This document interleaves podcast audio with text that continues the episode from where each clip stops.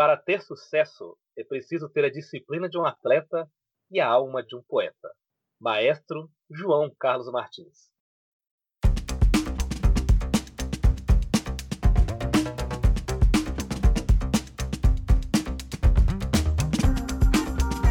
E começou mais um Entendo Nada. É, é o número 48. E o tema de hoje é: Existe música ruim? Ah! Tema este apresentado por este que vos fala, Luiz Rossi, e por ele, ele, ele que eu tenho certeza, ó, bato a mão aqui, bato a mão aqui em cima, que não foi nos bares no Deblon, Flávio Santos.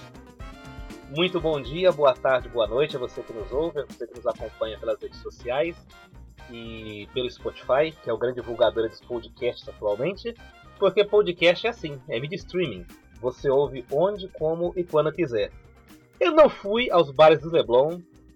Conto um segredo aqui para você que está nos ouvindo, o Luiz é nosso convidado. Também não tenho frequentado os bares de Guaianazes e da Hageb Schoff. Tenho me preservado em casa, Luiz Rossi. Eu acho que eu tenho feito bem. Porque eu tenho me assustado com muita coisa por aí. Inclusive com gente aí que andou maltratando o fiscal nos últimos dias aí. E ficou bem famosa em rede social e já perdeu emprego, né?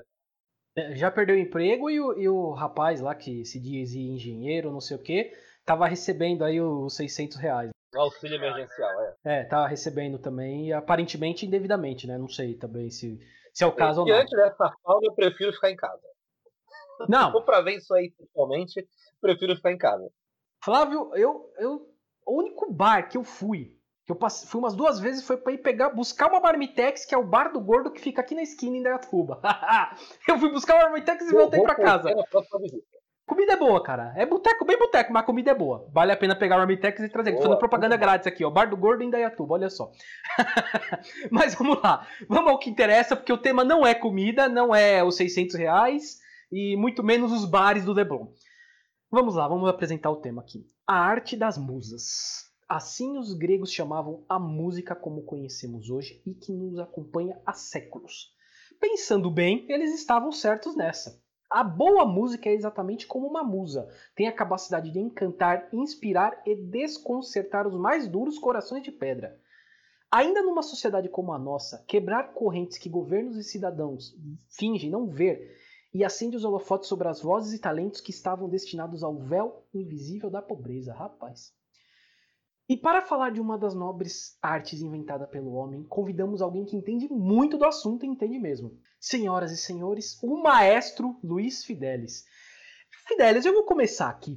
Eu chamo ele de Fidelis porque eu conheço ele há muito tempo e então não tem, não consigo chamá-lo de Luiz Fidelis, é Fidelis. eu começo com aquela questão. Quem é você e o que você faz?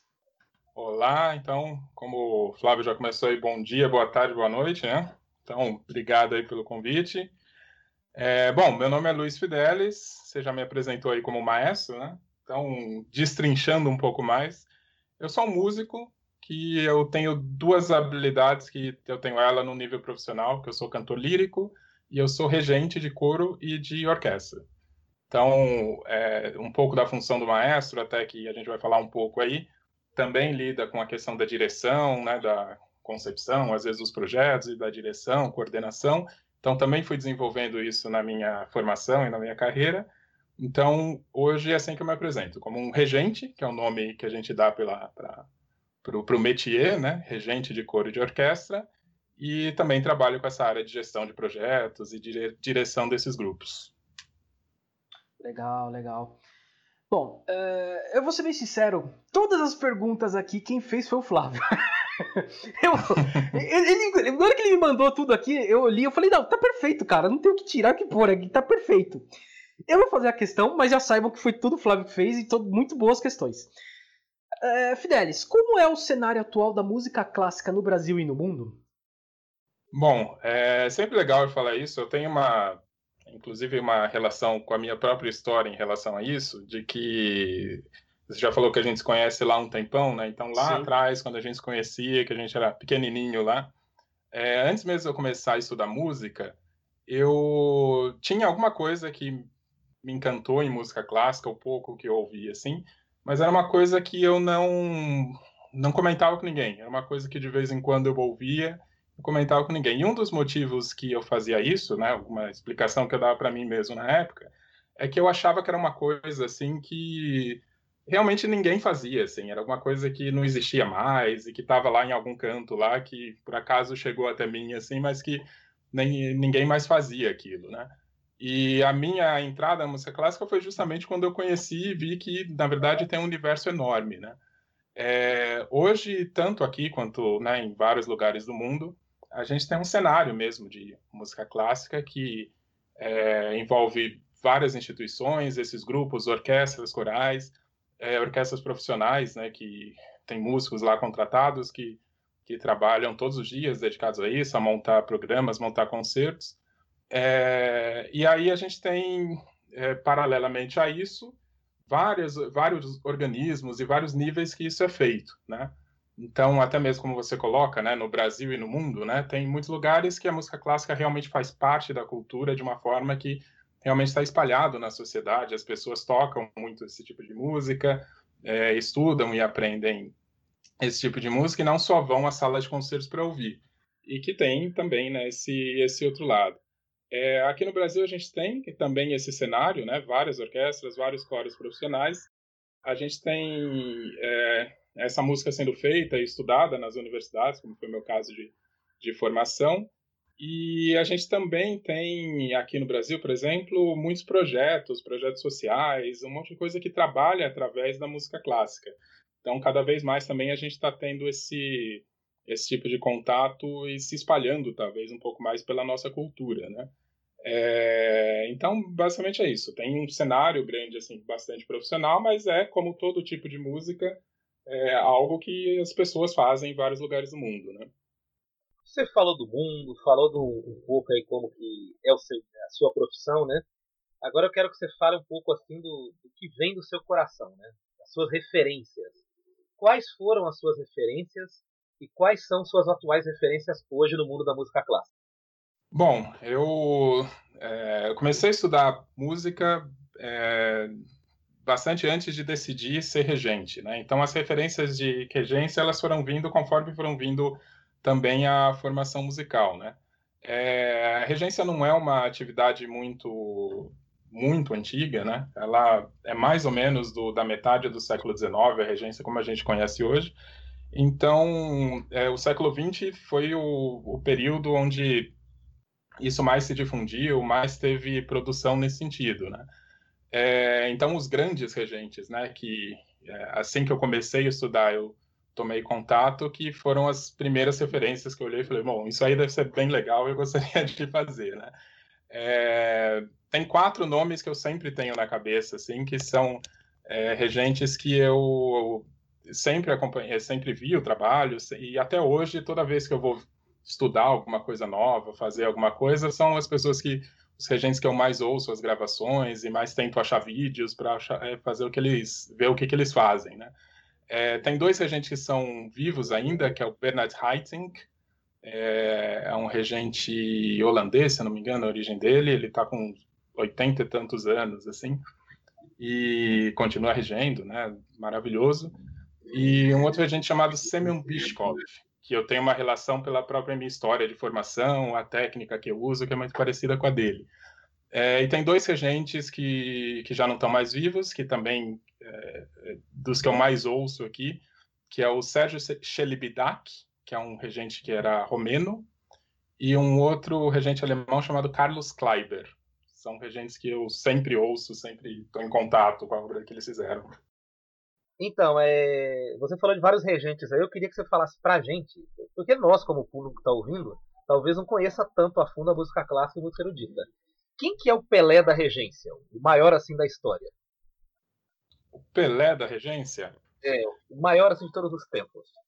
É, tem alguns nomes, né? Tem um nome que ele com certeza foi o mais famoso porque ele foi quem realmente se dedicou a isso, né, a fazer com que a orquestra dele ficasse muito conhecida e que difundisse bem o que ele estava fazendo, que é o Karajan, Herbert von Karajan. Ele foi regente da Filarmônica de Berlim, que é uma das principais orquestras do mundo até hoje, e ele com certeza é o regente mais conhecido. Assim, é... não tem quem, quem ouça música clássica e que nunca ouviu falar dele ou nunca ouviu uma gravação. Ele gravou praticamente todo o repertório que tem para orquestra, ele gravou é, e a gente tem até hoje esses registros, né? Então ele eu acho que é o mais famoso de todos mesmo. Bom, eu nunca ouvi falar. Mas como eu te falei, desse tema aqui eu entendo nada pra valer. nada pra valer. É, nessa semana, eu e o Flávio, a gente estava conversando, falando sobre você, sua profissão, e aí a gente caiu nisso. Ele é regente ou é maestro? Aí a gente falou, cara, mas qual é a diferença, né? Então eu pergunto para você, qual a diferença entre regente e maestro? Então, é a mesma coisa, né? Embora é, a gente tem, tem esse termo, né, regente, que é o termo que a gente usa em português para o métier, para para essa função né, da pessoa que vai lá na frente. Né? É, regente é nome, eu sempre penso um pouco nisso, que em português a gente tem, a gente lembra do, do príncipe regente, né? essa pessoa com, com todo esse poder, algo nesse sentido. Né? É, em inglês, que é a língua que a gente acaba mais usando, né, mundo afora, esse, o, o nome que se usa é conductor, que é o condutor, né, que revela bem o que, que é a função do regente. Né? Ele conduz a, a execução musical, ele conduz os ensaios, essa é a função. Né? Então, em português, a gente usa regente. Maestro é um nome italiano que acabou pegando né, para o regente, embora os próprios italianos usam o maestro para é, como um adjetivo mesmo, né, para elogiar alguém. Né? Tem um padeiro que entende muito de fazer pão, ele é um maestro. Né? É, e acabou pegando um pouco, um pouco mais para essa função na música clássica. Né?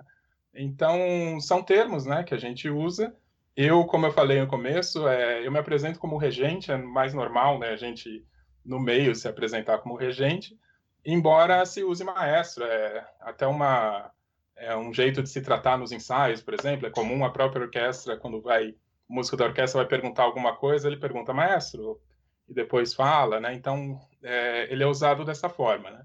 Mas a função mesmo, assim, o nome que se dá para ela em português é o regente, regente de coro, de orquestra, de banda e aí Depende da formação, né? Sim, sim. Então, o meu cachorro latindo é o Max, tá? De vez em quando ele gosta de aparecer, dar, dar a opinião dele. Ele tá tentando alguma opinião, que eu não sei o que é. É polêmico, tá? É, é polêmico, ele tá dando uma opinião polêmica aqui. Mas já que eu tô falando de cachorro, dizem que os cachorros têm ouvido assim, né? Eles escutam longe. E o Flávio colocou uma questão aqui que eu achei bem legal, que é o que é o ouvido absoluto? Ele é necessário para alguém que, se, que sonha se tornar maestro? Ouvido absoluto, bom, se eu tivesse ouvido absoluto, talvez eu soubesse dizer que nota que o Max estava tava latindo lá. é, é, interessante, o ouvido absoluto é uma coisa que sempre as pessoas têm muita curiosidade, e falar dele é uma coisa que diz muito sobre o que, que a gente faz nesse, nesse tipo de estudo de música, assim, né? Então, o que, que é o ouvido absoluto? É aquela pessoa, a pessoa que tem o ouvido absoluto, aquela pessoa que ouve um som é, e automaticamente ela sabe que nota que, que é aquele som. Pode ser de um instrumento musical, pode estar sendo emitido pelo ventilador, né, que fica girando ali, produz né, uma altura, né, uma nota, e essa pessoa ela, automaticamente ela identifica isso. Né? É, e aí, normalmente, quando perguntam, fala assim: nossa, mas então é, o maestro, todos os músicos assim, tem que ter isso, né? É uma habilidade que tem que, tem que ter. E não é bem assim. O ouvido absoluto é uma coisa que tem muitos estudos, né, para dizer da onde que ele vem, como é que ele, como é que ele se desenvolve. É, mas ele não tem exatamente a ver com o estudo musical que a gente faz, porque é algo que de alguma forma ele é adquirido e se torna uma habilidade, né, de você ter esse reconhecimento dos sons. É, mas na habilidade musical, o que, que é importante? É, em vez do ouvido absoluto, o que a gente tenta estudar é um ouvido que a gente estuda, né? É um ouvido relativo, porque a música é formada não só de sons simplesmente, mas da combinação desses sons, da organização desses sons dentro de um discurso. Né? Então, a relação desses sons é o que faz é, essa essa composição musical, né? É, e aí o ouvido absoluto ele se torna só uma habilidade, né? De você captar essa, ter essa resposta rápida a partir desse som.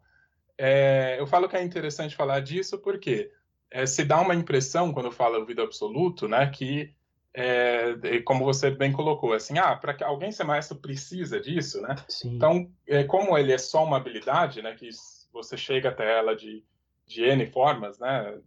Gente que fala que você já nasce com uma predisposição, ou quando você é estimulado muito, muito novo, você acaba fixando essas alturas, né? É, tira um pouco a dimensão daquilo que é o trabalho de estudo mesmo, né? De que qualquer pessoa que tem essa vontade pode realmente estudar né, esse processo de música, adquirir esse ouvido relativo, conhecer essas relações todas da música, e é ela que vai fazer você ter esse domínio. Né? Então, o ouvido relativo, que é o ouvido do músico mesmo, né? quando você estuda essas relações e consegue entender como é que elas funcionam. Eu, eu, eu pensei nessa questão do, do ouvido absoluto, porque é uma coisa assim que eu ouço há muito tempo assim, no mundo da música. Eu nunca fui músico, e não sei exatamente como funciona. Agora eu aprendi graças à sua brilhante explicação aí. E a gente vai fazer algumas perguntas polêmicas daqui a pouco, mas eu me lembrei desse assunto nos últimos dias porque eu vi uma entrevista polêmica sobre isso. Eu estava hum. vendo uma entrevista do Sérgio Reis no YouTube, eu adoro ver entrevista de músico, maestro, cantor, e ele estava lá se gabando, aquela coisa toda, tem ouvido absoluto. Ah, eu tenho ouvido absoluto, não sei o quê. E com base nesse ouvido absoluto dele, ele falou um negócio que é aí que está a polêmica da coisa, que não tem a ver com a nossa entrevista, só para relatar o que eu vi. Ele falou assim: olha, eu tenho um ouvido absoluto, eu acho isso, não sei o quê. E, por exemplo, eu acho Chitãozinho Chororó é, ser ouvido um CD inteiro, um show inteiro, muito cansativo, muito chato. Caraca! Caraca! Então, dos caras assim mais ensinados do, do, Brasil, tem boa voz. E ele falou Sim. que a voz do, deles é muito cansativa de ouvir durante uma hora. Falei, rapaz. E não tem a ver mesmo com. E também não tem a ver com isso, né? Do ouvido absoluto, que nada mais é do que essa. É, você, é, as pessoas que têm ouvido absoluto dizem isso, que você ouve o nome das notas, né? Então, quando a gente uhum. ouve as melodias, as músicas, a gente ouve os sons e se encanta por aquilo, né? Quem tem ouvido absoluto, ele é como se as notas estivessem falando o nome delas, assim, né? Então, é até engraçado, né? Que é, em, em algum sentido pode até ser uma coisa ruim, né? É, eu, é, eu, conheço várias pessoas que têm ouvido absoluto e que durante o estudo de música é, tinham até mais dificuldade do que as outras pessoas, né? Porque se você tem que aprender essas relações, se você tem esse ouvido absoluto, fica um pouco mais difícil, né? Você não consegue ouvir os acordes, os intervalos e essas coisas que é importante aprender quando você está estudando música, né? Você ouve só os sons isolados, né? Então, as pessoas normalmente colocam isso como uma grande vantagem, mas nem sempre é, né? Depende de como você também trabalha isso. Né? É, é, essa, essas pessoas que normalmente dizem que aprende a tocar de ouvido, né? Eu, meu avô era assim. Meu avô sabia malemar escrever o nome, não era uma pessoa estudada tal, mas o que ele pegava para tocar, ele tocava. Sanfona, violão, piano, ele tocava. Nunca estudou, nunca. Você acha que tem relação com isso de ouvido absoluto também? Não necessariamente, né? Então, se você tem ouvido absoluto, né, você vai ouvir as notas, aí talvez já facilite um pouco esse, esse processo. É, como eu falei, depende de como você usa ele, assim, né? Mas é, mesmo essa habilidade, por exemplo, de tirar música de ouvido, ela vem dessa, desse estudo de relação, assim. Então, quem tira música de ouvido com facilidade é o quê? Você ouviu aquela música, ah, ah eu reconheci que ele usa esse, esse, esse e esse acorde né? Então você já conseguiu captar aquilo e você faz. Então, é, mesmo às vezes sem ouvir a nota específica que é, né? você já consegue ouvir o conjunto ali da coisa, né? E, e tudo isso é treinado, né? Então é, faz parte da nossa formação. Né? Inclusive quando a gente está estudando esse tipo de coisa, é muito parecido quando você está aprendendo a ler, a escrever. Então, por exemplo, a gente faz ditados musicais, né? Em algum momento lá quando você está desenvolvendo, alguém vai lá e toca as melodias e você tem que escrever aquilo na partitura, né? É, eu não tenho ouvido absoluto, mas faço isso porque tive esse esse treinamento, né? Então, e tem pessoas que têm esse treinamento apesar de não ter, que tem essa habilidade apesar de não ter esse tipo de treinamento, né? É, o, o instrumento do músico é esse, né? É a escuta, né? Você saber escrever é algo que para algumas músicas é mais importante e dependendo de qual a sua relação com a música é importante, mas o principal é a escuta. Então tem gente que tem essa escuta, aprendeu de alguma outra forma, que não é essa mais, mais teórica, por assim dizer, mas que tem todas essas habilidades, né? A gente falou bastante de, de nota musical, de harmonia aí, indiretamente, eu quero introduzir na conversa aqui uns caras que talvez tenham produzido ao longo da história, ao longo dos séculos aí, as mais belas harmonias, notas, é, escalas é, da música já compostas pela humanidade. Mozart, Chopin, Bach e Beethoven. Eu queria ouvir de você, Luiz Fidelis, por que, que esses caras são considerados gênios da música erudita e da musicalidade em geral? Porque eles eram bons pra caramba, né? eles eram muito bons, né? Tem que ouvir e tal. É, é, é, engraçado a sua lista, né? O Luiz já falou que Flávio que fez todas as perguntas, as perguntas estão ótimas, né? É, e a sua lista, inclusive, tem assim, Mozart, Chopin, Beethoven, né? Normalmente, quando a gente fala, assim, né, quando vai citar esses gênios, assim, normalmente Mozart, Beethoven sempre está lá. Chopin nem sempre, né? Embora seja um compositor muito conhecido, assim, né? É, e aí, a ideia da genialidade, né? O que, que é né, a genialidade? O que, que é um gênio, né? Normalmente a gente fala disso dessas pessoas que têm uma habilidade extraordinária sobre alguma coisa, né? E a gente usa para tudo, né? A gente vê o Messi jogando e fala, nossa, ele é gênio, né? Ele faz coisas que outros não fariam, né? É, tem uma habilidade realmente diferenciada. Todos esses compositores, eles tinham, de fato, essa habilidade, né? É, o processo de composição, as obras que eles conseguiram criar e tudo, eles é, é, realmente diferenciado assim. Não eram todos os compositores mesmo os contemporâneos deles que, que tinham essa mesma habilidade né? É, tem até um, um, livro bem bem interessante. Eu até quando a gente falou de ter essa conversa eu até dei uma olhada nele de novo assim que eu li há muito tempo que é um livro sobre Mozart que ele fala justamente depois eu até pego o nome aqui para colocar que ele fala justamente sobre essa ideia do, do gênio. E ele fala justamente do Mozart como Mozart estando, é, tendo sido de fato um gênio, essa pessoa com uma visão e com habilidades diferenciadas, numa época que não se tinha é, essa ideia ainda do gênio. Né? E ele faz uma distinção que ele chama de, é, falando em relação à música, de uma música, uma arte de artesão e uma arte artística. Né? E aí, o que, que ele queria dizer com isso? A música, até esse período lá de Mozart, ele era um trabalho artesanal. A música era um trabalho artesanal mesmo. Os compositores eles escreviam porque eles eram contratados da igreja, contratados da nobreza. Eles tinham lá a obrigação de escrever algumas músicas para para as ocasiões religiosas ou para os jantares da nobreza, esse tipo de coisa, né? é, e tinha uma relação desses artistas mais artesanal. Nessa parte mais artesanal, todos eles eram muito diferenciados, esses que é, você citou, né? É, a partir, mais ou menos, depois de Mozart ali, começa a surgir um pouco essa ideia da, da música como sendo é, uma expressão artística mesmo, a expressão do compositor, uma leitura cultural, uma leitura da sociedade, todas essas ideias que foram, inclusive, elevando um pouco mais essa ideia né, da, da genialidade, da capacidade de observação e de, de expressividade que esses compositores conseguiam dar através da, da música, né? É, além disso, Mozart, Bach, Beethoven, todos eles, quando você acompanha, é engraçado porque é, se você colocar numa perspectiva histórica, né, eu poderia dizer ia ficar até um pouco técnico, assim, dizendo que todos esses compositores eles influenciaram muito a música e tudo que, tudo que veio depois deles, né? É, e aí a gente pode até entender, trazendo até um pouco do nosso tempo, né? Assim, o quanto das músicas que a gente ouve hoje, na verdade, são ideias, são procedimentos composicionais que esses compositores compuseram lá atrás, criaram lá atrás, né? Dentro dos sistemas musicais que foram se desenvolvendo, né?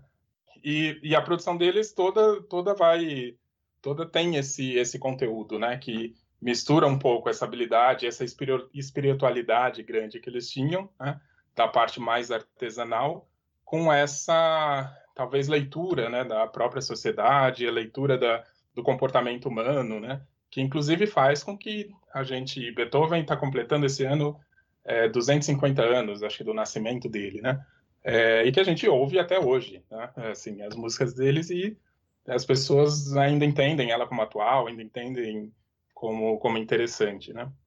É, tem uma questão que eu sempre quis conversar com alguém que entendesse de música clássica, né? E ainda mais alguém que curte música clássica e gostava de rock e deve gostar ainda, né? Não sei. Sim. Porque, é, eu lembro que a gente no colegial, a gente se conheceu antes e estudou no colegial junto. Eu lembro que você curtia bastante rock. Tocava guitarra e tal. Eu curto rock, gosto de rock. É, historicamente, eu, coloco sempre nessa visão histórica, que eu acho que o rock and roll é pro século XX o que a música clássica é pro século XIX e século XVIII. Quando você lembrar de uma música do século XIX, vai vir uma música clássica na sua cabeça. E quando você lembrar do século XX, vai vir um rock and roll na sua cabeça, um rock da década de 80, 70, 60. É, e acho que até já, já até dá para encaixar aqui para a próxima questão que está aqui na lista, né? Porque muita gente hoje vê o rock como uma coisa grande, com grandes gênios, que você fala Mozart, Chopin, Bach, a gente tem alguns gênios do rock and roll também. Uh, existe essa coisa de, de, caracterizar que a música clássica é uma música boa e o rock, o funk, os outros ritmos são músicas ruins? Ah, aí é a sessão de perguntas polêmicas. Agora né? começa. aí, agora começa. Agora começa. Mas, mas tem uma vantagem de falar dessas coisas mais polêmicas, né? Que é, é aquele tipo. Nossa, estão estourando fogos aqui. Ei. Porque é aquele tipo de, de resposta que você sempre começa com. Bom, veja bem. Ih, pronto. elas são tão abertas, né? Tão, é, mexem um pouco né, com subjetividade, que, que cada pessoa acaba, acaba encarando, né? É, essa sua comparação é bem interessante de, de rock com a música do século XIX.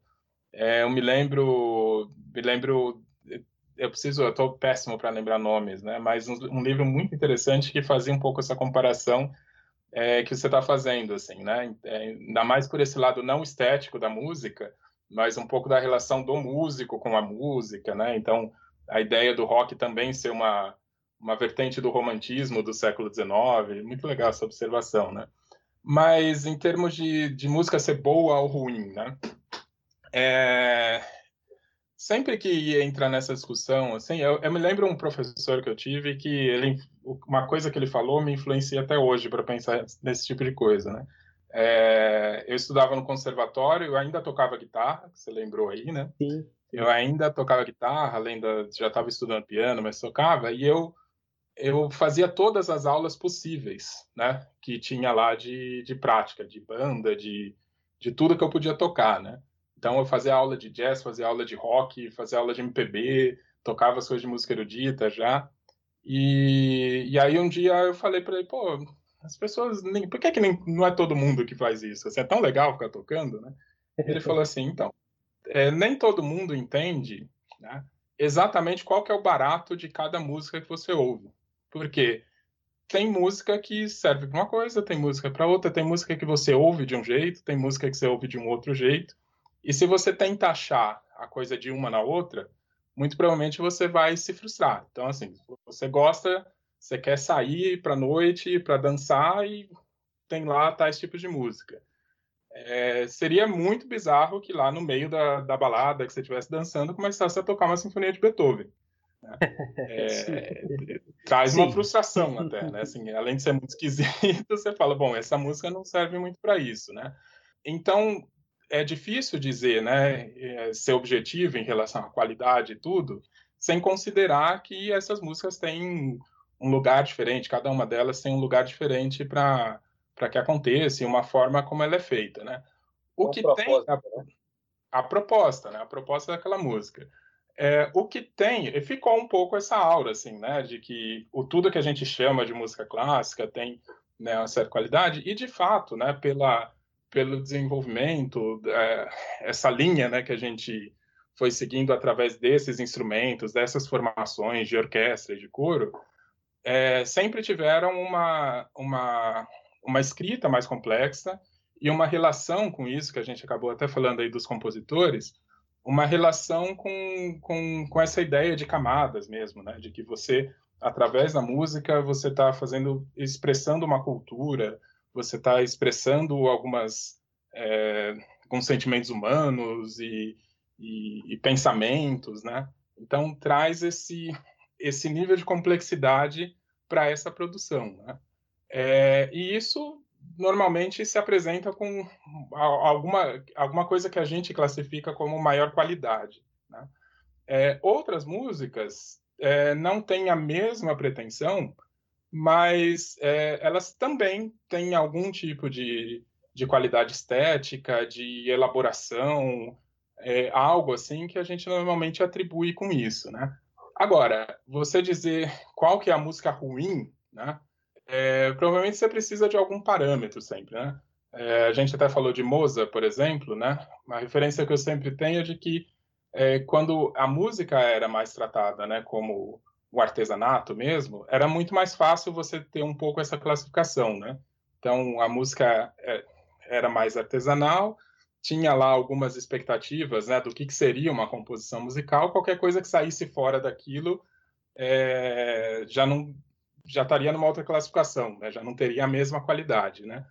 É, hoje em dia, isso é muito amplo, né? Mesmo dentro da própria música erudita, tem muitas vertentes, muitas, muitas coisas diferentes que, que são feitas hoje em dia, né? É, então é difícil, sem você colocar, né, separar um pouco essas funções e esse lugar da música, você atribuir uma questão de qualidade. Né? Aí entra um pouco de subjetividade, assim, né? Eu, eu, por exemplo, gosto desse tipo de complexidade em música, mesmo quando não é de música clássica, mesmo no rock, que é, Luiz colocou, as coisas que mais me atraem são essas coisas que trazem é, esse tipo de elaboração, né? aquela composição que, é, sei lá, ele pensou muito bem naquela letra, em como vai colocar aquela composição, como que vai organizar a forma daquilo, como que vai juntar esses instrumentos, né? Então, dentro dessas camadas, assim, eu atribuo um pouco essa coisa da qualidade. Né? É, agora a gente vai entrar em outra pergunta polêmica. E como a gente estava preparando a carne, amaciando a carne, para agora, referir, agora referir o grupo fatal. é, assim, há muitos anos atrás, eu tinha um amigo meu que fazia grafite. E, assim, era amigo meu, era só de internet. Porque no começo eu usava bastante a internet para falar com pessoas de outros estados. Pessoas que eram jornalistas, que gostavam da mesma música que eu. Eu tinha um amigo meu em Brasília chamado Cristiano. E ele gostava de rap como eu. E um dia ele falou o seguinte para mim: Flávio, tem grupo X, Y, Z que não são músicas. Porque ali não tem harmonia, não tem nota. O cara pega uma base geralmente de outro artista, do Tim Maia, do Jorge Benjor, e começa a falar em cima. Ah, a polícia, não sei o que, não sei o que, blá blá, aquela coisa toda. E ele falava que tecnicamente isso não era música. E eu lembrei desse questionamento dele porque isso nunca me saiu da cabeça. Eu nunca esqueci disso. E aí eu quero trazer ele aqui para conversa. Tecnicamente, funk e outros ritmos puramente eletrônicos podem ser considerados música ou se encaixam em outra categoria? E antes de você responder, quero só fazer um adendo aqui que me surgiu agora, que hoje em dia os caras do funk, os produtores de funk, eles introduzem trechos de música clássica dos funks atuais. Teve um funk que bombou ano passado, que era do MC Fiote, era Bumbum Tantan o nome da música. E você lembra, você conhece, né? Eu conheci, eu ouvi. Ele, ele, ele, ele usava um trecho da música do bar. A partita Sim. em Lá menor, a flauta. Exatamente. E o pessoal quer se rasgar com isso, né? O pessoal, o quer morrer com isso. Mas foi que música eletrônica pode ser considerado música, tecnicamente? É, então, é, é aquilo, né? É, Para não ficar totalmente, né? Quando vai essa discussão não ficar totalmente subjetiva, né? é, sempre acho que pode puxar um pouco por isso. O que, que é a música? Né? Então, é, a, é, a, música pressupõe um pouco né, da organização, da forma, né? É, porque não é qualquer som. A gente concorda que não é qualquer som é, aleatório que a gente classifica como música, né? então, a partir de, desse parâmetro, a gente consegue falar um pouco dessas coisas assim. Mas o funk, ele tem, ele tem uma talvez não uma forma clássica, assim, né, como essas músicas, para se referenciar alguma coisa assim, né, mas ele é, também não é qualquer coisa, né, alguém pensou lá no ritmo que vai colocar, na letra que vai se colocar em cima, né, é, mas realmente eu acho que cabe a discussão não no sentido pejorativo, assim, de dizer, ah, isso não é música, né, mas até mesmo a própria forma né, de se compor, a própria forma de fazer isso, ela realmente é um pouco diferente, né? É, você, é, enquanto, é, se a gente for pegar essas bases né, de música clássica, né, enquanto a composição ela surge a partir dessa, dessa relação do compositor, né, de ir criando e elaborando e pensando em como vai sair de uma coisa para outra, né? É, o funk ele é feito de uma forma mais espontânea, né? Em cima de um ritmo, a letra ou, né, o mesmo quando você falou, não é bem uma construção melódica, mas é uma fala em cima. Então ela tem um processo realmente diferente, assim, que tecnicamente, como você perguntou, é, não é o mesmo, né, de, de, é, de outros tipos de música, desse, dessa elaboração de, de construção, né. Então elas são diferentes. É, mas você fala também, né, ritmos puramente eletrônicos, né. Isso é uma coisa que eu acho interessante, que inclusive é, é, onde eu costumo falar, assim, para quando as pessoas têm a curiosidade, né, de conhecer mais música clássica, de que é, o meio de expressão não necessariamente é a música, né? Então, é, então, por exemplo, a orquestra. A orquestra é um meio de expressão que é, foi consolidado através desse repertório, né? Se eu pego a orquestra e toco uma, uma composição que não foi feita para orquestra, né? É, essa composição não vai passar a ser música erudita, música clássica, né? desses termos que a gente usa. Né? É, sei lá, um exemplo que eu dou, porque é uma coisa que outro dia eu vi na internet. Uma orquestra tocando o Se Eu Te Pego. Né? O Ai Se Eu Te Pego não virou, de repente, um grande clássico e qualquer coisa assim. Ele foi usado ali dentro daquele meio de expressão. Então, é, é, esse recurso eletrônico, né, não necessariamente esse meio faria com que alguma música é, não fosse classificado dessa forma mais tecnicamente, né? Depende de como é construído, depende do, do discurso que se é construído ali dentro, né? Mas realmente é uma questão bem polêmica, assim, né? Porque é, você tem que ter uma base, assim, para dizer, assim, né? Porque, por um outro lado, né, sem ser tão técnico assim, são sons organizados que dizem sobre uma cultura, por exemplo, o funk, né? Dizem sobre uma cultura é, dizem sobre o dia a dia ali das pessoas, sobre que as pessoas gostam, que as pessoas, né, os níveis lá, os proibidões, os negócios todos lá. É, e as pessoas ouvem e dançam, e né, tem, tem tudo ali em volta disso. Então, sai um pouco desse aspecto mais técnico, né, que você perguntou, mas na, na questão da expressão, da, da, da, da dessa leitura cultural, assim, é tão música quanto qualquer outro tipo, né. Só para frisar aqui, antes do Luiz fazer a pergunta, que eu não acho o funk ruim, eu não acho nenhum ritmo musical ruim. Eu uhum. considero que é um fenômeno típico do, do século XXI. É, inclusive, quando eu, eu, ouço um funk, eu ouço como as pessoas, vejo como as pessoas interagem com o funk, que aqui no meu bairro é uma coisa muito popular, aqui na Zona Leste, eu percebo que as pessoas hoje procuram o funk como se fosse uma trilha sonora. Uhum. Elas não querem sentar e ouvir a música. Elas querem colocar o óculos escuro, ir para o baile, dirigir o carro e tem uma música com um pano de fundo, supostamente falando sobre a música, sobre a vida dela. Então hum. ele tá mais ali para uma trilha sonora, para um jingle, tá flutuando aí nesse, nesse meio. Antes do Luiz Sim. fazer outra pergunta, me surgiu uma dúvida aqui a respeito de orquestra. Uma das coisas que eu já vi, que eu já vi musicalmente mais bonitas assim, na minha vida, foi uma orquestra de moda de viola. Eu vi uma vez uma virada cultural e eu fiquei muito impressionado com aquilo. Eu achei lindo. Aquelas violas, uhum. cada uma num tom tal. Aquilo é uma, é, pode ser tecnicamente considerado uma orquestra? Sim, não é uma orquestra tradicional, né? É, a orquestra, é, o que a gente chama hoje de orquestra, né? Uma coisa que é, foi se desenvolvendo e que a base dela está ali mais ou menos no meio do século XVIII, né?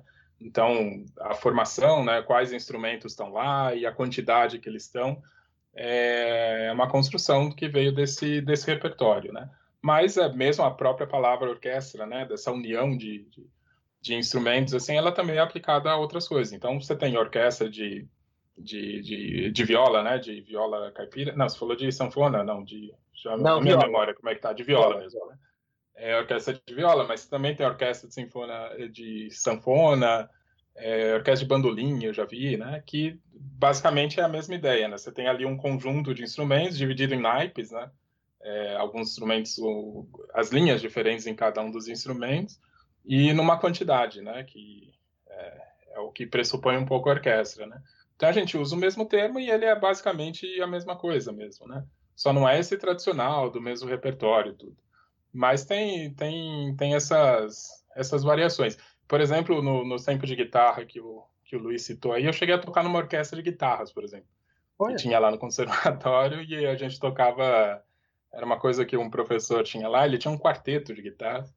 E aí ele resolveu fazer uma orquestra, né? E, e era uma orquestra de guitarras, tocando Mozart.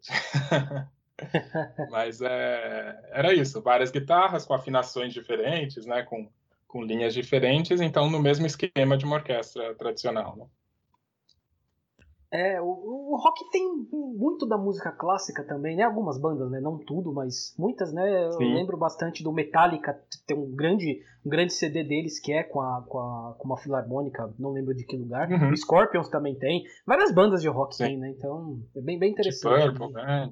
O rock progressivo, é, usava, é, progressivo. citava temas e tinha uma influência muito grande, assim. E depois teve essa fase que tinha mesmo os concertos com com orquestra, né? Tem o álbum do Deep Purple que é verdade, que, tem o Purple também. Que é feito com orquestra. Cheguei a ver um, é, acho que em 2000, alguma coisa assim, eles vieram e fizeram esse concerto com orquestra. Nossa, deve ter sido muito legal. muito, muito, legal. Muito, muito legal. Fazer a última questão, a última pergunta do dia aqui, que a gente vai sair um pouco do rock e vamos entrar no samba. Olha. olha lá, olha lá. Vamos cantar Baterias... samba. Vamos, vamos cantar o samba. Samba também? Vai dar uma batucadinha de Eu tenho um amigo que sempre me enche o saco pra gente cantar samba. Sim. E eu gosto, mas eu acho que eu canto mal samba, então eu não faço. eu nem tento, eu tô fora. Eu queria ter, eu falei do meu avô aqui, eu queria ter, tipo, 10% do que meu avô entendia de música, eu já tava feliz. Eu já estaria feliz. Olha, eu realmente sou péssimo, péssimo para tocar qualquer coisa. Não, não... Acho que malemar palma consigo bater, mas, mas vamos lá. Você tá fina batendo palma. Batendo palma, sim. Mas é uma das coisas mais legais, assim, porque eu, eu já vi baterias de escola de samba, e nem era dessas grandes escolas de samba, né? E é uma coisa assim, te paralisa, né? Uma coisa tão bonita. É, elas podem ser consideradas uma espécie de orquestra, e os mestres de bateria são como maestros? A escola de samba, eu acho que é, tem, na verdade tem diferenças, né? Porque assim, o é, que daí toca um pouco na pra própria função do maestro, assim, né? Então, o, mestre de bateria, ele normalmente ele, ele é mais ou menos um coordenador ali, né? É tanto que ele não está o tempo todo ali regendo ali os músicos lá da bateria, né? Ele está lá, às vezes com apito, né? E ele dá os sinais, e as pessoas sabem qual que é a virada que eles vão fazer, qual ritmo que eles vão seguir, né? Então ele tem essa parte do trabalho do regente que é de coordenar mesmo, de ser o centro ali, ser alguém que vai organizar para que todo mundo esteja junto fazendo a mesma coisa, né? É, no trabalho do regente tem um pouco mais do que isso, né? Tem uma é, a parte da, de interpretação do repertório, que daí você meio que decide as coisas que vão ser feitas lá e que tem uma ação mesmo de direção, de condução, através da, da técnica e do gesto, você conduz o grupo para que toque daquela maneira que que você que você gostaria, né? Então, não só de você apontar ali as direções, né? Mas, mas de você realmente participar ali da construção construção musical, né? É, mas aí, a, a, em relação à bateria, é um pouco diferente, mas cai um pouco nisso que o Flávio perguntou, né? De outros outros grupos assim. A bateria também tem lá, né? O, os instrumentos mais agudos, os médios, os graves. Os graves têm tal função, os médios têm tal função, o agudo tal função. Então é uma organização de conjunto, assim, que em alguma coisa tem, tem a ver com a orquestra, assim. Sim, sim. É, rapaz, foi uma aula, hein, Flávio? Olha, uma bela aula de aula música gratuita. aqui hoje, hein? Aula gratuita. É, a, gente, a, a, gente, ao longo do, do tempo que nós temos o podcast, estamos chegando já na 50 edição. Eu toquei hoje, hoje disso. E a gente teve algumas aulas magnas a respeito de alguns assuntos. Hoje foi um dia. A gente aprendeu pra caramba. Tem muita coisa de música, assim, porque normalmente as coisas, né, quando se abordam é, em relação à música clássica, os mais clássicos é isso, né, abordar como se fosse uma coisa extremamente distante, né, é, sempre se fala coisa mais elitista, algo assim, né, e quando a gente está fazendo música, assim, né, é, não tem absolutamente nada disso, assim, né, então o que motiva a fazer é realmente que as coisas são bonitas, são belas e são interessantes serem feitas, assim, né? E a gente, todo mundo que faz tem essa convicção, né, de que todo mundo que resolve ouvir alguma coisa, assim, acaba gostando porque realmente é bastante bonito, assim, a gente gosta muito disso, né? Então, é sempre legal falar, né? Falar de música e trazer um pouco assim, porque por mais que não seja, né, exatamente a música clássica, que é o que eu faço, assim, é, quanto mais as pessoas, é, eu acho isso, que quanto mais variadas as músicas que as pessoas ouçam, melhor, né? Cada uma traz algum tipo de coisa diferente, é, mexe com, com, a cabeça, com os sentimentos, com a expressão e com tudo. Então, quanto mais a gente consegue, né, ser eclético, ouvir mais coisas, eu acho que é mais interessante. Né? É, é isso. Falamos tanta coisa boa aqui, tanta coisa legal de música. As pessoas gostam muito de música, né? É uma coisa assim. Não importa o estilo, mas as pessoas gostam, né? Coisa da, da humanidade mesmo. Ah, isso aí. Falamos tanta coisa boa e agora vamos falar um pouquinho de fake news. Ah, rapaz. Ah, vamos lá para o nosso Ixonom Existe. Como especialista, eu posso garantir: isso não existe. Ai, ai, ai. Bom, para quem está ouvindo a primeira vez, o Ixonom existe. A gente pega uma fake news, alguma coisa que está rolando por aí. Uh, nos WhatsApps da vida, né, nos grupos por aí, alguma fake. Né, não importa muito o tema, a gente vê tá, tá sendo falado, a gente traz aqui, né? E essa fake news que eu vou bater aqui, debater aqui hoje, uh, eu recebi umas duas vezes hoje. De duas pessoas diferentes eu recebi. Eu, eu vi aquilo e falei, não, isso é uma fake news, tá na cara que é uma fake news. Aí eu entrei naqueles sites que eu sempre entro para ver quando tem alguma fake news rolando e tava lá no boatos.org, né? Oi, não é farsas no boatos.org você vai achar fake news lá. e eles estavam falando, né? Essa aqui, a gente já meio que falou sobre ela uh, desde o começo da pandemia, já apareceu umas cinco vezes, só que com empresas e produtos diferentes. A primeira que eu vi foi na época da Páscoa, que a Cacau Show estaria dando chocolates grátis por causa da pandemia, então você tinha que acessar o link que eles estavam mandando lá e se cadastrar. A segunda que eu vi era uma ligada Ambev, que a Ambev distribuiria álcool em gel grátis também, você entrava nesse link, se inscrevia, tal, tal, e não dava em nada, né? A terceira foi da Heineken, que ela estava dando cerveja grátis. Tinha mais uma, acho que da Skol também. E essa aqui, que é da Coca-Cola, dando frigobar. Ah, olha, não, olha, olha. Assim, qual, qual, a ideia de você achar que você vai entrar num site, você vai se inscrever, você vai ganhar um frigobar, né? Eu, assim, eu não consigo entender. Tipo, você pensa no álcool em gel, é um negócio barato, vá lá, pode ser, pode ser. De repente você escuta mesmo que alguma empresa está doando álcool em gel, você até cai nisso. Você fala, ah, deve ser Ambev mesmo, então eu vou entrar lá. Uh, agora, a Coca-Cola dando frigobar, sabe? Eu dei uma olhada, eu dei uma olhada rápida aqui no site de compra. Um frigobar médio, mediano, não de ponta, tá 600 reais. Você imagina não, aí, aí você, você esbarra em dois problemas. Primeiro, como que iria financiar uma campanha dessa? Dar um, um frigobar vai de 600 reais cada para cada um compartilhar. E o segundo, como que ia fiscalizar quem compartilhou? Pois é. Pois é. como, é que, como é que ia verificar? Ah, o Luiz compartilhou comigo? Como é que o Luiz vai provar? Como é que eu vou provar isso aí? Como é que fiscaliza um negócio desse? Para se ver que a fake news ela sempre se, se baseia em coisas absurdas. Nesse caso, uma coisa que ia arrebentar com o orçamento da Coca-Cola, mesmo ela sendo uma empresa multimilionária, bilionária, e não tem fiscalização, não tem como conferir. Todo sorteio precisa de uma auditoria, né? E não teria como ter, como auditar esse tipo de coisa. E o que, que tem a ver com a pandemia, né? É. não, não, tá dando. Acho que é para as pessoas ficarem em casa, sei lá. Eu não sei. É, é assim, ela, não é uma fake news perigosa, entre aspas, vamos colocar aqui, não é, né? É, porque a gente falou na semana passada de uma que é perigosíssima, que a gente falou com a, com a, com a doutora Melanie, né? Aliás, um salve para ela. E falamos da vacinação, da questão da vacina para o autismo, né? Que isso cria uma, uma, uma ideia por trás de que você não tem que vacinar. Isso é muito perigoso. Essa aqui não acontece, você não está entrando num golpe, você não está dando dados de cartão, por exemplo, nada.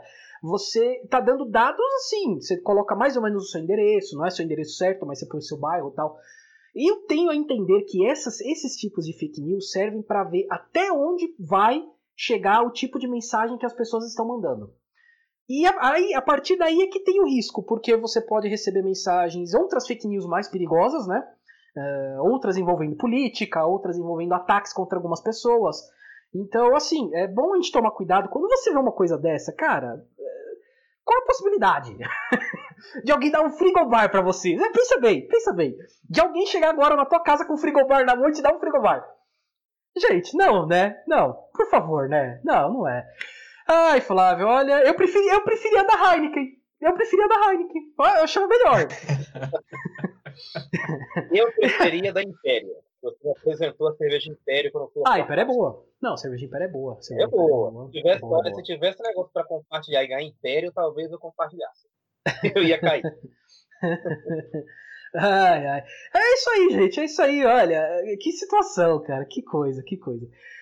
Ah, mas vamos falar de uma outra coisa aqui, de outro tema. Já falamos bastante de cultura aqui hoje, mas vamos lá, que temos aqui algumas dicas culturais para serem dadas aqui. Dicas culturais. Bom, eu vou falar, inclusive eu vou querer depois que, que, o, que o Fidelis fale pra gente dessa pessoa que eu vou falar aqui, que faleceu hoje, né? Maestro Ennio Morricone. Ennio Morricone, né? Eu tô falando inglês, não é inglês, é Ennio Morricone, italiano. italiano, né? Morricone. Morricone. É Morricone. Eu, eu sou bem sincero, bem sincero mesmo. Como, aliás, eu fui nesse programa inteiro aqui. Eu tô, hoje eu tô apanhando. Meu som não tá legal, eu tô apanhando no meu som aqui o tempo inteiro. Hoje, hoje eu tô uma lástima aqui. E mais um detalhe para uma lástima minha, porque eu pouco conheço o Ennio Morricone. eu conheço uma lemar de alguns filmes, assim, né? De músicas de alguns filmes. E quando eu vi que ele faleceu e era um maestro tal, eu falei, poxa, vai bater né, direto com o tema que a gente vai debater hoje. Então eu fui atrás para ouvir. Aí eu achei um, no, no, YouTube. Tem lá The, The Greatest Hits, agora sim em inglês. eu vou deixar o link para vocês aqui. É, tem uma hora e meia de música dele lá. E bem interessante. Você vai ouvindo algumas músicas e vai falar, nossa, é desse filme, é daquele filme, é do outro filme, tal, tal, tal. E eu acho interessante até o Fidelis falar, porque é um maestro, né? Ele faz músicas muito bonitas, inclusive e ao mesmo tempo para uma coisa popular, né? O cinema popular, o cinema que disputa Oscar, o cinema, o Bang Bang, né? Ele tinha muita música de Bang Bang nos filmes de Bang Bang.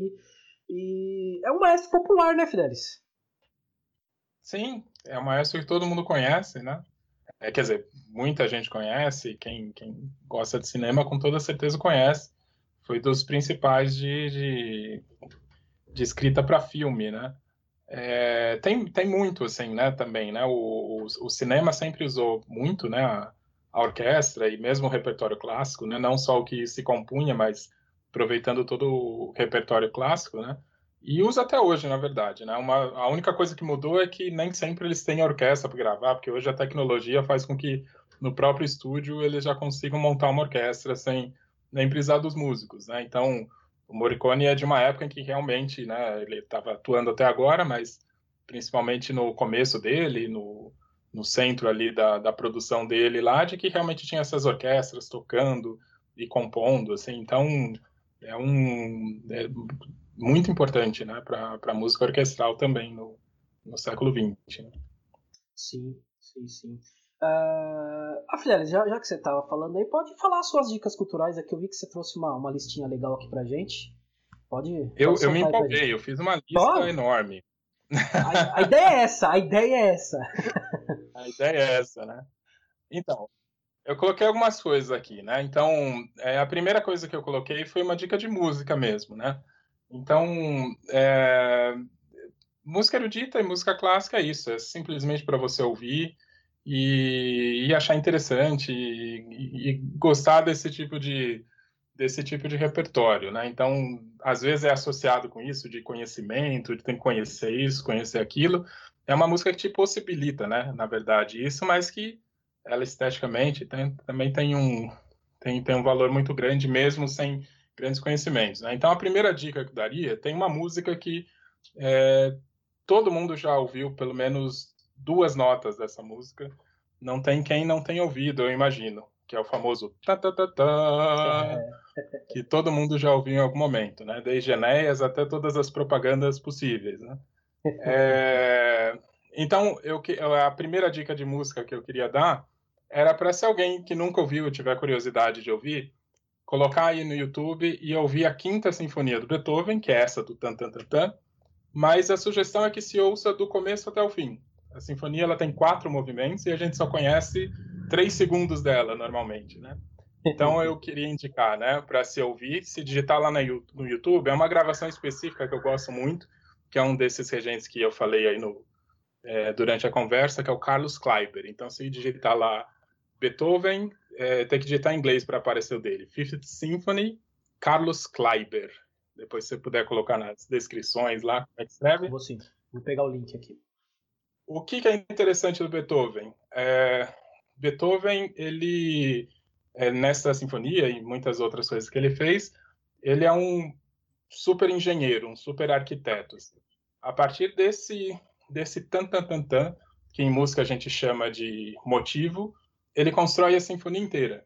Então, uma das coisas interessantes de ouvir ela é que você, se você ouvir com atenção, você vai ouvir várias variações, várias formas, né, que ele tratou esse motivinho, e é isso que é uma das coisas interessantes de ouvir na sinfonia inteira. Então, essa é a dica de música, dica cultural de música, para falar alguma coisa de orquestra. E aí eu, é, eu pensei em uns livros assim para indicar, justamente para falar desse universo. É, o primeiro deles é um livro chamado O Ouvido Pensante. O autor ele chama Murray Schaffer. É, esse livro é um livro que normalmente a gente indica para quem realmente quer expandir um pouco a escuta musical, encarar a música de uma forma um pouco diferente, né? Tem a curiosidade de conhecer outras músicas, mais ou menos como ela é feita. É, então é um livro que é para o público geral, não é para público de música, mas que ela instiga é, essa percepção da escuta em outros níveis, né? É, eu também coloquei aquele livro que eu citei lá na frente, lá atrás, lá na conversa, que é Mozart, Sociologia de um Gênio, é, Elias Norbert. É muito legal, ele fala um pouco da história do Mozart, e Mozart é um personagem fantástico, é, não só pela música, mas a história de vida dele é muito interessante. É, coloquei também um de sobre maestro, que é o mito do maestro do Norman Lebrecht, que mostra um pouco, inclusive até um lado não tão legal assim da profissão, que é justamente é, essa relação de poder que o regente tem e também é uma escrita muito legal que não é uma escrita para músicos, né? Alguém que quer conhecer esse universo. E por último, para terminar a empolgação de muitas coisas, é, eu coloquei um livro que se encontra em sebos, né? eu acho que não se editam mais, que são as Cartas Vienenses de Mozart, que na verdade são cartas que o Mozart escreveu para o pai dele quando ele estava morando em Viena. O pai dele e a família era de Salzburg, na Áustria. Ele estava morando em Viena e ele ficava escrevendo para o pai dele para dizer o que, que ele estava fazendo, o que, que, né, que, que ele estava compondo. Tem de tudo no livro. E é uma das coisas mais legais de música que eu já li, assim, porque você vê como que era a cabeça dele, né? A gente falando de genialidade, assim, você, nossa, é, tem coisas que realmente que ele fala, que você fala, são geniais mesmo, assim, né? Então são as cartas vienenses de Mozart. E acho que é isso. Abusei já. Não, tá ótimo, tá ótimo. Vou procurar todos esses livros aqui para ler, cara, porque realmente é, parece ser muito bons e eu já até achei o link aqui da Quinta Sinfonia, já postei aqui. É, vai ficar, vou deixar no postagem para vocês procurarem, ficar mais fácil. Deixo lá. Lembrando também, eu sempre esqueço de avisar isso, que depois, durante a semana, eu coloco todas as dicas aqui no nosso Instagram, que é o, é o arroba Entendendo Podcast. Eu coloco lá e depois fica nos destaques por algum tempo, eu deixo nos destaques também. Então, tá aqui, vai estar tá no Instagram, vocês vão conseguir achar onde vocês quiserem achar, vai estar tá lá. Pode ir lá, porque vai estar tá lá para vocês acharem fácil para vocês as dicas culturais. E faltou a do Flávio, certo, Flávio? Certíssimo. Só pegando uma carona aí na Quinta Sinfonia do Beethoven, que o Luiz indicou, é, tem, um, tem uma animação muito legal, que o pessoal posta de vez em quando no Facebook no YouTube, é, que tem uma animação baseada, não é um filme de animação, é só um desenho lá, baseada na Quinta Sinfonia do Beethoven. O que, que é? Tem uma montanha, um relevo assim, um planalto, e uma bicicleta vai descer a montanha, de acordo com o ritmo da Quinta Sinfonia do Beethoven. Uhum. Aí quando faz tan, tan, tan, tan, aí ele passa em três lombadas. Taranana, taranana, taranana, aí começa a subir e descer. É muito legal, pra, pra, principalmente para criança, para entender a genialidade da música. Eu acho é que essa animação. Ela... É, você já viu, né? Eu já vi, eu já vi. Acho muito legal. Tem de outras músicas também, e, E eu acho legal por isso. É, é uma forma que eles encontraram de ilustrar a música mesmo. Então, uhum. é como se você tomasse um outro contato ali com a música, assim, que fizesse até você entender um pouco mais, se sentir um pouco mais dentro, assim. Né? Isso, muito legal. Muito eu, eu tenho duas dicas culturais. Uma é um filme, um filme que fala sobre barulho. A gente falou aqui de boa música, um som qualificado, pensado, estruturado, mas tem um que fala de barulho, que é o filme com Tim Robbins, Passando dos Limites. Ele é um cara que mora em Nova York, mora num daqueles apartamentos clássicos ali perto do Central Park, e numa dada noite ele acorda com o barulho de um alarme tocando. E ele se incomoda com aquilo. E aí ele, ele parece que começa a surtar com aquilo, porque ele sempre fica incomodado quando passa por um alarme de carro tocando, ou quando toca quando ele está dormindo, ou quando toca quando ele está caminho do trabalho. E ele começa a vandalizar os carros, é, por conta do alarme dos carros. Ele começa a ficar muito bravo e irritado com isso. Então, esse filme mostra, depois você vai assistir aí, que é muito legal, o filme é até engraçado. É, esse filme mostra o quanto a nossa sociedade é ruidosa. Se, por um lado, tem barulho qualificado, como o Luiz Fidelis faz o, o trabalho dele brilhante na orquestra, tem, tem coisa boa para ser ouvida, tem muita coisa ruidosa no dia a dia. Seja com alarme de carro, seja com a praça de alimentação do shopping. Então, o ruído, o barulho, principalmente o ruim, ele interfere muito negativamente na nossa vida. Eu queria indicar esse filme e quero indicar um, um disco que para mim é um dos melhores discos da história da música popular brasileira e da música mundial, que é o disco do Jorge Benjor, A Tábua de Esmeralda. Nesse disco, é, e nos outros discos do Jorge Benjor dos anos 60, 70, para mim ficou muito claro que o, o, o Benjor foi um pouco maestro no arranjo desse disco porque ele produziu, não lembro exatamente com quem, mas ele indicou alguns arranjos de violão, de baixo, de bateria. Então ele exerceu um pouco, ainda que distante, um pouquinho o papel do maestro na música brasileira, quando ele coordenava a banda. Então eu quero indicar esse, esse disco. A primeira faixa do disco se chama Os Alquimistas Estão Chegando, que para mim é uma das cinco maiores letras já feitas na história da, da, da música brasileira e, e, vale pelo balanço, pelo violão, pela bateria, o que você vai ouvir ali é espetacular. Então, Jorge Benjor, A Tábua de Esmeralda e o filme Passando dos Limites com Tim Robbins. Boa, boa, muito bom, muito bom. Como disse o Flávio, existem as coisas boas, né, os sons bons que é tipo o Luiz Fidelis faz, e tem os sons ruins, que é tipo eu e o Flávio falando. Exatamente. essa é bem a diferença, a ideia é essa. ai, ai. Mas vamos lá, vamos lá para os nossos salves, chamegos e sapatadas. Salves, chamegos e sapatadas. Ai, ai, boa. Tem um salve aqui que é o Jamie Crew. Eu não sei se esse é o nome dele mesmo, mas ele, ele, eu conversei com ele no Twitter porque ele comentou na postagem que a doutora Melanie postou da, da nossa entrevista com ela. E aí ele já falou que ia escutar tal. Aí eu falei, ah, depois disse pra gente o que você achou tal, que eu mando um salve pra você. Aí ele já ouviu lá vários episódios, já falou que gostou tal. Então tá aí, Jamie Crew, um salve pra você. Ai, aí, Flávio, tem algum salve? Tem sim, tem um, eu vou mandar um salve para uma pessoa que eu e o Luiz Fidelis falamos fora do ar, que ele conhece, que é uma amiga minha de infância, que estudou comigo, a Marli Montoni. É, talvez ela seja ao lado do meu primo, Jonathan, que já falou aqui em outro episódio, as pessoas assim da minha referência de infância, eu tive amizade, e mais se aproximaram do universo da música. Hoje a Marli Montoni é uma cantora de ópera famosa, ela já fechou no Teatro Municipal e vários teatros do Brasil. Ela é uma soprano eu não entendo muito bem tecnicamente, mas estou fazendo o correto aqui de falar o que, que é, embora não sabe explicar. Eu quero mandar um grande beijo para ela e dizer que eu fico feliz pela carreira que ela seguiu, pelo sucesso que ela está fazendo e torço muito para que as coisas continuem fluindo na medida do esforço e do talento dela, que são gigantescos. Boa, boa.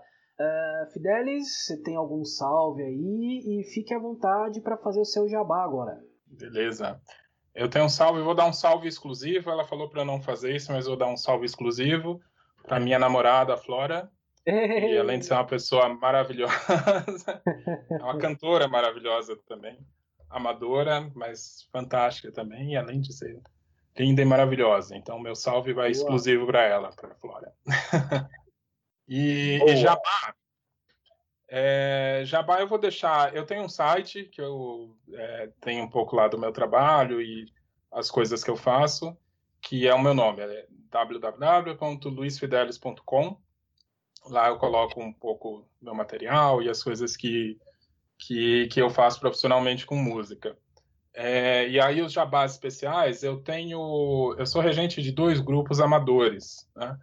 que é um trabalho que eu gosto muito de fazer, justamente porque é aproximar as pessoas de fazer música mesmo, né? E são coros amadores, são, são dois coros e uma orquestra, os dois amadores, que a gente recebe pessoas que têm interesse de cantar esse tipo de repertório e de tocar. Então, é, um dos coros é o Coral Patuá, é um coral que a gente ensaia duas vezes por semana e se dedica à música erudita, música a capela, sem acompanhamento de instrumentos, de vez em quando a gente canta com orquestra também. É, e tem as informações lá no meu site também. Então, se você tem interesse de, de conhecer esse repertório, de cantar, não precisa ter experiência prévia, eu faço uma avaliação pelas habilidades que a pessoa apresenta, não precisa ter formação e nem experiência, pode participar com a gente. E o outro grupo é o Coro e Orquestra Carlos Gomes, também tem lá as informações. É, eu dirijo esse grupo, tem um outro regente lá do coro, e eu rejo a orquestra desse grupo. Então, isso, quem toca instrumento de orquestra, amadores que tocam instrumento de orquestra, também pode procurar a gente lá para participar. Além disso, eu tenho essa atividade de elaboração de projetos musicais, que eu atendo empresas ou outras instituições.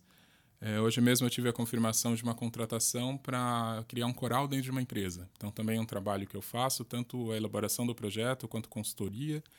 Então, se você tiver a ideia de criar um coral na sua empresa ou alguma outra atividade musical. Eu já fiz atividades com ensino de instrumento de cordas, formação de uma pequena orquestra, tanto em empresas quanto em projetos sociais, enfim, tem tudo lá no site.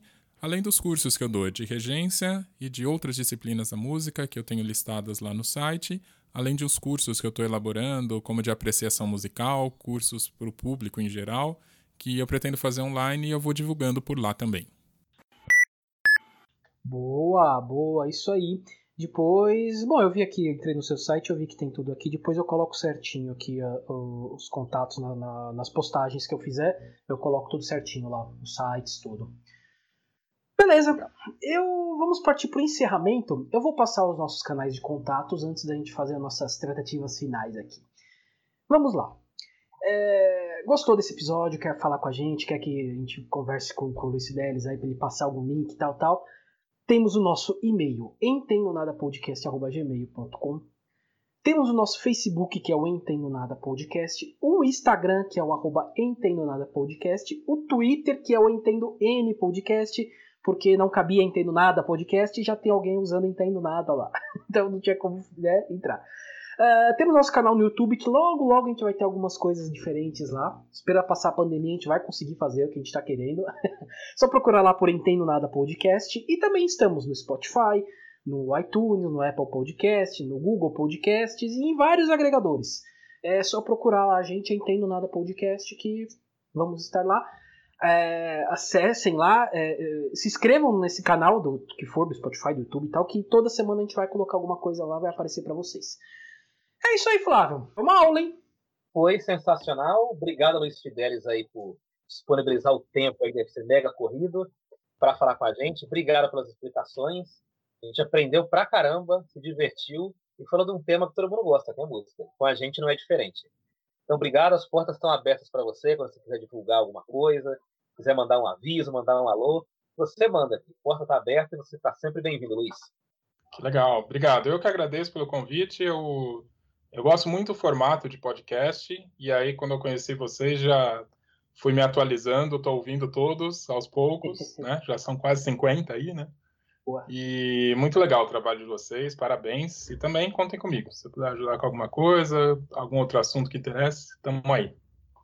Sim, boa. Não, logo, logo vamos fazer uma live aí, né? Vamos marcar uma live aí para uma outra coisa que você faz. Não vou falar o que é, Boa. vamos deixar o suspense, vamos deixar o suspense. suspense. Mas logo, logo a gente vai fazer. É, tá, tá, tá, tá. tá vendo? É homem multimídia. É o homem multimídia, é isso, isso. Então vamos deixar aqui. Ah, Luiz, eu quero mandar, antes de você encerrar oficialmente aí, baixar as curtidas do podcast, eu quero deixar o, falar um salve que eu deixei para o final, um salve especial, que é um salve para você, Luiz. Opa! Fez aniversário alguns dias atrás. Ah, é verdade. Quero, quero te parabenizar aqui no ar. Dizer que você é um cara sensacional, um cara muito talentoso, um dos maiores comunicadores que eu já conheci. Então, é isso que eu queria dizer aqui para todo mundo que está ouvindo esse episódio. Parabéns, Luiz, muito pelo obrigado. cara que você é e pelo talento que você é. Muito obrigado, muito obrigado. Fico feliz. É, com certeza um dos maiores. Eu não sei, eu devo ser menor que o Faustão, cara, mas eu sou grande também, então. é, é, eu sou menor que o Faustão de altura, isso é certeza. Bora! ai, ai, valeu, muito obrigado. Salário ai, valeu, gente, obrigado, valeu. É isso, gente, vamos nessa, vamos lá. Um, dois, três, fumos!